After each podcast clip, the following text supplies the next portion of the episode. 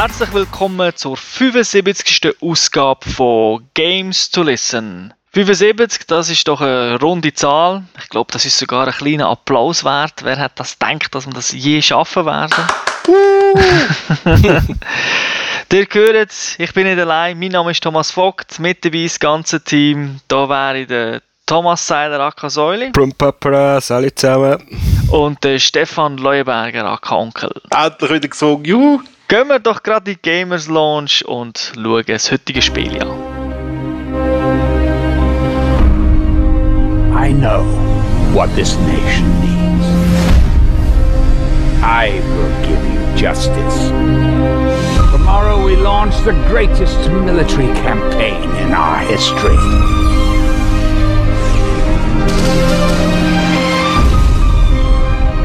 The ISA forces are in disarray. Reden wir über den Titel Killzone 3. First-Person-Shooter aus Holland, entwickelt von Guerilla Games, Publisher selbstverständlich Sony und selbstverständlich kommt der Titel exklusiv für PlayStation 3. Und zwar ist der am 23. Februar rausgekommen und für alle ab 18 freigegeben. Tom, hast du uns etwas zu der Story zu erzählen? Also die Story knüpft genau dort an, wo der Vorgänger aufgehört hat. Das ist kurz nach dem Tod vom Visari. Also die ISA, Invasionstruppen, sind da nach dem Atombombenangriff, den der Visari noch äh, ausgeführt hat, überrascht und befinden sich tief im Feindesland und machen dann eine, eine Offensive, probieren dort die Hellgase ein bisschen aufzumischen. Das klappt nicht so, sie haben grosse Verluste und ja, dann werden sie ein bisschen versprengt, kämpfen ein bisschen wie Guerilla-Fighters und wollen eigentlich zurück zur Erde. Also sehr eine einfache Science-Fiction-Story insgesamt. Man spielt wieder den Sevchenko, kurz Sev, und mit dabei auch sein Buddy, der Rico, wo ja der Visari im zweiten Teil gekillt hat. Es wird eigentlich so jedes Klischee, jede Plattitüde aus den 80er-Filmen, so Actionfilme äh, abgehandelt, die es gibt. Also es ist nicht nur ein Zufall, dass der Rico heisst. Das könnte von Starship Troopers geklaut sein. ist möglich, ja. Aber äh, es ist ein bisschen ein anderer Typ. Okay. Und ich glaube, da muss ich auch sagen, habe ich gerade so den ersten Kritikpunkt zum Spiel, weil die Story ist doch eher schwach, ist zwar schön technisch dargestellt, und neben dieser Hauptstory gibt es noch so einen zweiten Storystrang, wo man Telgast sieht, wo man sie auch mal ohne Helm sieht, weil Telgast, das sind ja die mit dem Helm und den roten, leuchtenden Augen, also ein die Bösen, die ja so ein bisschen Nazis darstellen, also äh, die Weltraum-Nazis. Und die zeigt man dann so ein bisschen und man sieht dann auch, wie die im Clinch sind, also bei den Politikern, beziehungsweise ein ist ein Wissenschaftler, der andere, glaube ich, so ein Militärhoshi. Irgendwie diese Sache, die nimmt die so ein bisschen aus dem Spiel raus, weil die hat nur indirekt mit dir etwas zu tun und es wird doch relativ viel von dem gezeigt und das ist dann doch irgendwie so im Spiel, ich weiß auch nicht, das hat mir nicht so ganz passt. Ja, es ist so ein bisschen du willst eigentlich wieder ballern, und, aber es läuft eine Cutscene und du willst, willst sie nicht unterbrechen und äh, tust das halt an. sie sind ja lang, die Cutscenes, wenn du dir das als mühsam erachtet hast. Das nicht, aber es geht ja darum, eigentlich dich in die Story reinzubringen, etwas über deinen Charakter zu kennenlernen und dann das auch ein bisschen so das Feeling bekommst, dass du ein bisschen connectest mit deinem Charakter. Und wenn ich aber ständig andere Personen sehe, hm, dann muss ich sagen, naja, da baut sich nichts auf. Okay, weil ich, ich habe das nämlich jetzt gar nicht richtig verstanden, aber in dem Fall kommen Cutscenes sozusagen, kommst ins Kommando, also das ist jetzt einfach ein Beispiel, aber du kommst ins Kommandozentrum vom Feind hin und die besprechen dort irgendetwas, die selber siehst gar nicht. Also es geht mehr um das. Das ist einfach eine zweite Storystrang. Okay. Es gibt natürlich schon deine Story auch noch, aber der ist ein bisschen, ja, das hätte nicht müssen sein und das fällt umso mehr auf, weil die Story selber schon recht schwach ist. Kommen wir zu den guten Sachen. Spiele unterstützt Koop. Leider nur im Splitscreen, das heißt nicht online. Warum das so ist, weiß wohl niemand. Ja, sie haben gesagt, es wäre schlicht zu mühsam gewesen zu programmieren wegen dem Netzwerkcode. Ja, das ist eigentlich ja nicht mein Problem auf jeden Fall. Ja, das, ist, das, hat, das haben Guerilla Games gesagt. das ist leider ein bisschen schade. Holland, vergessen nicht Holland, oder? Die sind gerade schnell im Laden gesehen, was so und so, oder? Das kann sein, ja. Aber an anderen Orten haben sie es dann auch geschafft, äh, zu glänzen. Jetzt hier halt leider nicht. Steuerung war auch ein Thema im zweiten Teil, darum sprechen wir das hier kurz an. Warum ist es im zweiten Teil äh, ein Thema gewesen? Ganz einfach, es war sehr träge. Gewesen. Die Figuren sind sehr gross bei Killzone, die, auch die eigene, und durch das hat man so ein bisschen das Gefühl von einer gewissen Masse vorgespielt bekommen, wenn man die Figuren bewegt hat. Also man hat nicht so schnell mit der Gun von links nach rechts können moven, wie das sonst in anderen Spielen der Fall ist. Da hat man das jetzt geändert, weil es hat Kritik gegeben. Es ist jetzt so eine Mischung aus, aus dem Alten und aus Call of Duty. Also es ist doch viel fixer als, als früher, aber auch nicht ganz so schnell wie jetzt Call of Duty. Mir persönlich hat das nicht ganz so gefallen. Das hat mir eigentlich im zweiten Teil besser passt, dass es so ein bisschen träge ist. Aber das ist wirklich Geschmackssache und es ist jetzt nicht so, dass es irgendwie durch das schlechter wird. Wie siehst du das, Säule? Ja, mir geht es ein bisschen ähnlich wie dir. Also mir hat der zweite Teil besser gefallen von, von der Trägheit her, weil es hat einmal gezwungen, dass man ein bisschen mehr mit Köpfchen vorgeht. Weil man hat also nicht immer von, von der Schrotflinte auf die HG auf das Rackrar können wechseln und dann sind drei Panzer und sieben Flugzeuge kaputt gewesen. Man hat sich schon ein bisschen etwas müssen überlegen, weil der KI von, ist von den Gegnern, besprechen wir sicher später auch die sind eigentlich relativ intelligent für so einen Shooter. Und jetzt ist es halt schon ein bisschen mehr COD-mässig, aber es ist noch erträglich. Also es ist jetzt nicht, es ist nicht ein Showstopper, aber ich finde es schade, dass sie das ein bisschen, dass sie das so gestreamlined haben, oder wie man das sagen Apropos Call of Duty, ebenfalls viel Kritik, vor allem aus den USA, ist ja die Steuerung im zweiten Teil. Da, das hat man dann damals noch gepatcht. Jetzt ist von Anfang an ein Call of Duty Steuerung drin, wo man auswählen kann. Da sind Buttons genau gleich und alles. Ist eigentlich okay. Du sagst, kann man auswählen, ist das die Standardsteuerung oder Nein, man muss, die Standardsteuerung okay. ist wie früher und da gibt es einfach die alternative Steuerung und die ist Call of Duty. Jetzt kommen wir zum wohl zum absoluten Highlight vom Spiel schlechthin. Das ist nämlich die Grafik. Das ist weiterhin, also sind sie die Meister aller Klassen auf der Konsole. Schon der zweite Teil hat ja bombastisch ausgesehen. Jetzt auch da unglaublich detailliert, unglaublich viele Polygone, krasse Texturen, die wirklich sehr gut aussehen. Unglaublich viele Details, Physik, die drin ist, also Gebäude, die zusammenfallen und das geht wirklich sehr gut aus. Partikeleffekt, die ja schon im zweiten Teil super ausgesehen haben, also wenn irgendwie ein Raumschiff oder so ein Flugobjekt landet, wie der Staub aufwirbelt, alles so Sachen, die wirklich super aussehen. Und da hat man alles nochmal eine Runde verbessert. Ich glaube, sie schaffen sogar fast doppelt so viele Polygone zu darstellen als wie im zweiten Teil sie ja dort damals gesagt haben, mehr geht nicht mehr. Doch. und äh, das hat mir also wirklich massiv für, nochmal verbessert. Man kann ja sagen, Shooter sind ja normalerweise Spiele, wo, bisschen, wo die Grafik immer pushen, also vor allem auf dem PC auch, weil die meisten Shooter spielen sich ja, auf, ja mehr oder weniger ja gleich und dann tun sie sich vor allem grafisch unterscheiden, oder? Da gibt es die, die wirklich Crisis oder so, wo man sagt, hey, das sieht so super aus und Killzone ist wirklich äh, das Nonplusultra auf der Konsole zum jetzigen Zeitpunkt und das trägt ein bisschen dazu bei, dass es spaßig ist. Es ist nicht nur die Grafik, die natürlich cool ist, aber wenn es natürlich gut aussieht, macht es gerade eine Runde mehr Spaß. Oder siehst du das anders? Ich unterschreibe es. Also im Moment ist es das grafisch beste Spiel, also der beste Shooter, was es gibt auf der PS3. Also mit Abstand. Mhm. Und auch auf der Xbox. Also es gibt dort nichts, was besser aussieht. Eben von der Grafik denke ich, es nicht ein weiter Weg hin zu den Level. Ist das abwechslungsreich? Ist das, wie sieht das aus dort? Mhm. Sind das Schläuche? Ja, also es ist ein bisschen anders als im zweiten Teil. Dort war ja alles sehr grau oder braun. Gewesen. Es ist vieles im Sand hat gespielt oder halt so irgendwie Häuserlevels. Hat es natürlich da auch, aber man hat das Ganze ein bisschen geändert, ein bisschen mehr Variationen hineingebracht. Es gibt zum Beispiel einen Dschungel, der sehr farbig ist und die Schneelevels, natürlich klar, die sind eher weiß, aber es gibt also wirklich mehr Abwechslung, was so das Terrain anbelangt und was natürlich auch optisch einiges bringt. Bei den Levels, Schluchlevels würde ich sagen, vom Prinzip her sind alle natürlich Schluchlevels, ist ja keine Open World, dann hast du das Prinzip ja immer, aber die Flächen, wo du kannst kämpfen, sind in der Regel sehr, sehr groß. Also du hast wirklich Möglichkeiten, nach links, nach rechts auszuweichen also da ist auch einiges Spot, also es ist wirklich jetzt ein eine Änderung gegenüber dem zweiten Teil. Es gibt aber natürlich Levels, die weiterhin wirklich schluchartig sind, also du bist auch in einem, in einem Bunker oder so, oder beziehungsweise in einem Schützengraben. Und das sind dann auch meistens die, wo die ein bisschen eher stressig sind, wo ständig einer sagt, los, los, hopp, hopp, führen, führen, mach, mach, gib Gas, gib Gas, da musst du dort hinsäckeln, da musst du da, das machen. Und die sind teilweise auch scripted, da gibt es sogar ein, ein oder andere Level, wo, ja, wo die Gegner endlos spawnen. Zum Glück wirklich äh, ist eine Ausnahme, dass es so ist.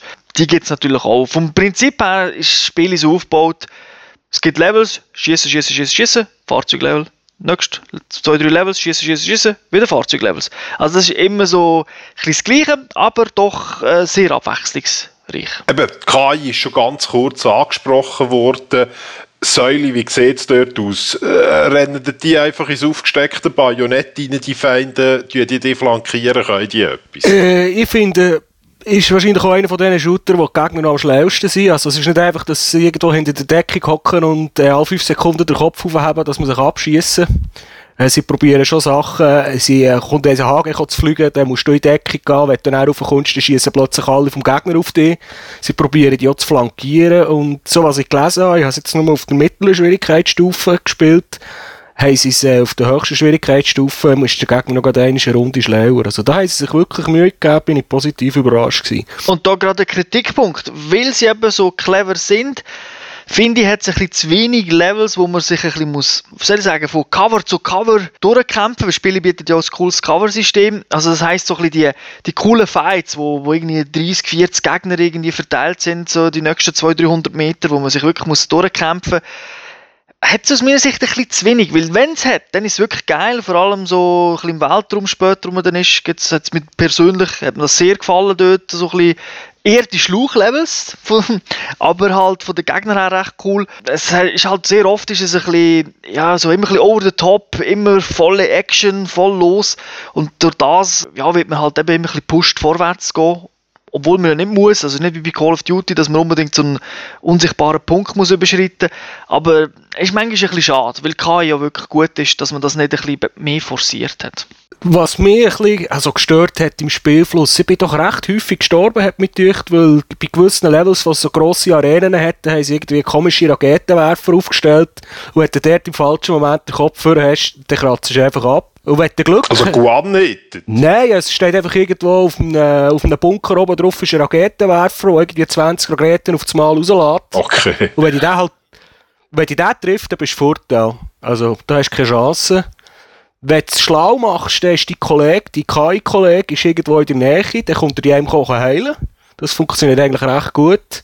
Und wenn du halt das Gefühl hast, ich probiere jetzt irgendwo einen Light zu flankieren und dein Kollege ist auf der anderen Seite von der Map, dann stirbst du halt und dann musst du beim Checkpoint neu anfangen. Es ist generell so, dass man nach dreimal heilen, wenn man dann wieder stirbt, dann muss man beim Checkpoint anfangen. Also man nicht unendlich oft kann man vom Kollegen geheilt werden. Aber ich finde, das ist ein cooles Konzept. Ich kann eigentlich meistens weiterspielen, ohne dass, dass man wirklich vom Checkpoint muss anfangen muss. Du hast vorhin Fahrzeuglevels erwähnt, Tom. Wie mhm. sieht das aus? Was kann man für Fahrzeuge brauchen? Ja, das sind mehr so On-Rails-Passagen. Also du steuerst das Fahrzeug nicht selber. Du bist mal, also im Normalfall zumindest, da gibt es verschiedenes. Vom Panzer, wo du dann einfach auf einem Gun oben hockst und rumballer ist, äh, verschiedene Waffen hast. Da gibt es, ich muss mir überlegen. Ja, es gibt auch die Flügenden, die ihre, ich weiß nicht, wie sie denen sagen. Sieht so ein bisschen aus wie eine Plattform, wo rumfliegt, das Flügel mit ganz oben drauf, da ballerst du eins auch noch. Genau. Dann gibt es noch das Auto später, das ist eigentlich aus meiner Sicht der schlechteste Level.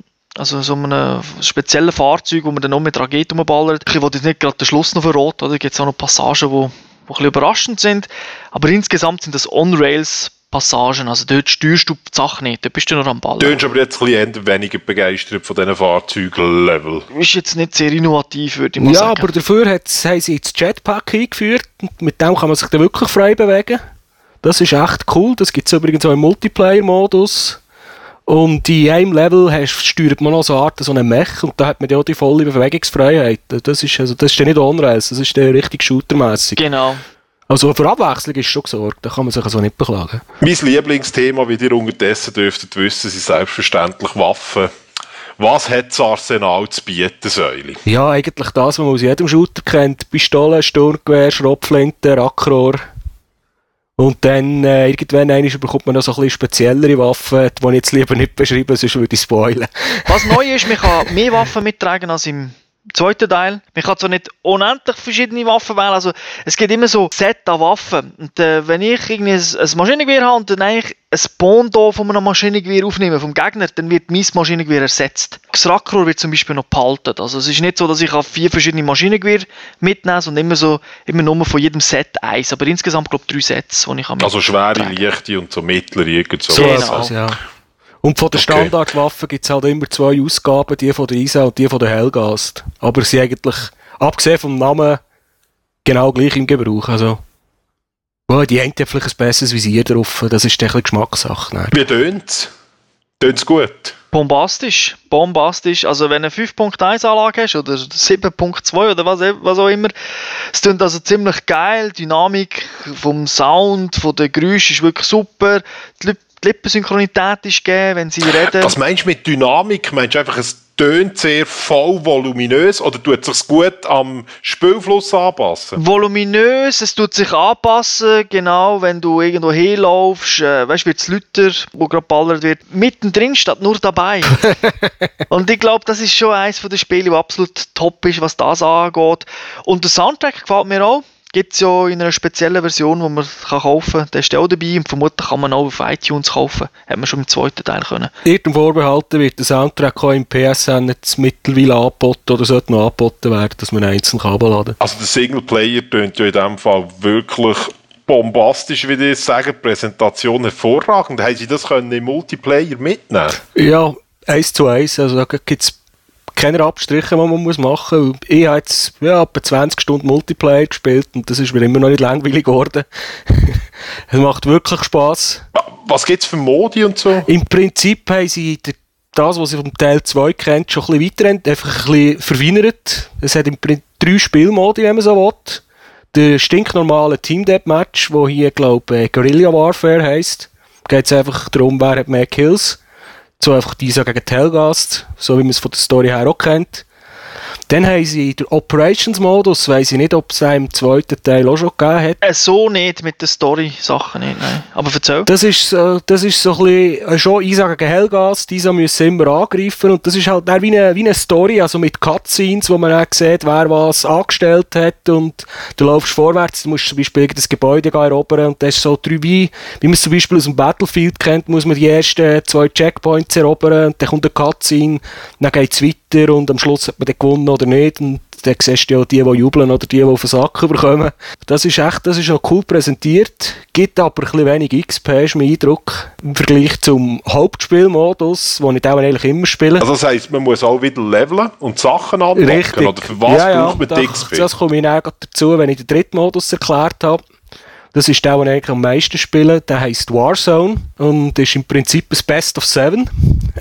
Also, wir fahren da drauf, eine bestimmte Map und da gibt es sieben Runden mit unterschiedlichen Missionen, immer aneinander gereiht. Und äh, die, die zuerst, die, die am Schluss mehr Sieg auf, auf, mehr gewonnen haben, haben im Prinzip die Runde gewonnen. Und da wird äh, gemischt von den verschiedenen Spieltypen, die es gibt. Also, und die Missionen, die man da hat, sind eben ein normaler Team-Deathmatch, etwas sprengen bzw. beschützen. Ähm, so eine Art Zones-Modus, wo man verschiedene Area Be Bereiche muss erobern und halten. Das, was man eigentlich von den anderen Shooter auch kennt, aber hier kommt einfach alles aufs schön aneinander, ohne zu laden. Dafür geht so eine Runde schnell mal auch 30 Minuten und dementsprechend kann man Erfahrungspunkte sammeln. Gibt es Klassen in diesem Spiel oder tut man das über Aufnehmen von Waffen regeln? Wie funktioniert das? Es gibt fünf Klassen in diesem Spiel. Jetzt weiss ich nicht, wie viel das im Vorgänger gegeben hat. Ähm, hier hat man im Prinzip so eine Art Engineer. Der kann so Geschütztürme, die rumstehen, reparieren oder Munitionskisten, wo man sich dann kann wieder bewaffnen kann. Die müssen immer geflickt werden. Also, die muss man zuerst flicken, dass man sie überhaupt kann brauchen kann. Dann gibt es den Medic, das ist klar, der kann Leute wieder, der kann Kollegen heilen und wiederbeleben. Dann hat man einen Taktiker, einen Tactician, der kann Spawnpunkte erobern, die sind einfach fix auf der Map verteilt. Wenn man den geht erobern, dann kann man den dort spawnen. Die sind meistens sehr, sehr heiß umkämpft. Weil die sind auch wichtig, die sind meistens so in der Nähe von den, von den, Obje von den Objectives, also von den Zielen, wenn man irgendetwas muss sprengen zum Beispiel. Dann der klassische Sniper heisst hier Marksman. Und äh, dann gibt es noch den Infiltrator, der ist noch cool, der kann sich halt, mit dem kannst du dich als Gegner tarnen und die unter Umständen hinter die feindliche Linie schleichen. Und wie man es aus den anderen Shooter kennt, für alles, was man macht, gibt es Erfahrungspunkte. Und wenn man ein gewisses Level erreicht hat, dann werden einfach sogenannte Unlock Points freigeschaltet. Und die kann man dann eigentlich frei verteilen auf die Klasse, die man will. Also man muss jetzt nicht mit dem Engineer spielen, um den Engineer zu leveln. Man kann die Erfahrungspunkte auf irgendeine Art sammeln und dann kann man die eigenen Fähigkeiten verbessern, neue Waffen freischalten. Ähm, der, der Engineer kann zum Beispiel einen Geschützturm aufstellen, wo man kann verstärken kann, dass er mehr schießt, dass er noch Raketen schießen und so weiter. Das ist eigentlich noch recht cool. Hat aber so ein bisschen gewisse Nachteile, weil am Anfang hat man wirklich nichts. Man hat nicht einmal eine Pistole.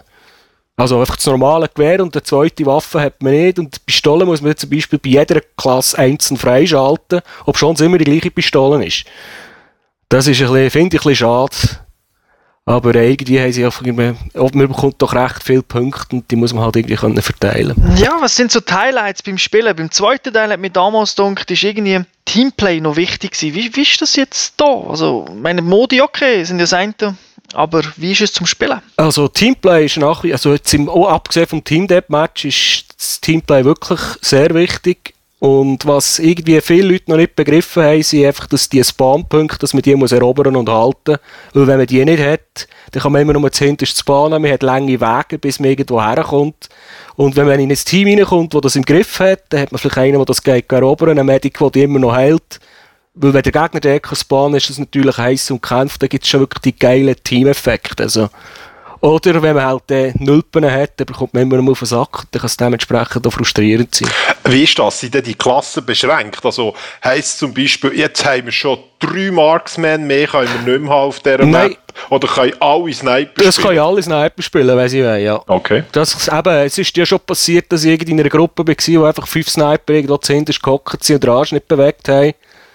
Und die probieren dann irgendwie einen Spawnpunkt zu erobern, den der Gegner schon hat. Und die spawnen immer dort und da ist natürlich eine keine Chance. Das ist ja beim zweiten Teil ein bisschen anders gewesen. Dort hat man den Spawnpunkt dynamisch können setzen Also ein Typ hat können Spawnpunkt setzen. Richtig. Was aber weiterhin geht, was auch recht cool ist, was aus dem zweiten Teil, was dort schon geht, ist so eine Übersichtskarte bevor dem Spawnen, wo man immer so die Hot Zone sieht. Also dort weiss man, dort ist jetzt Action.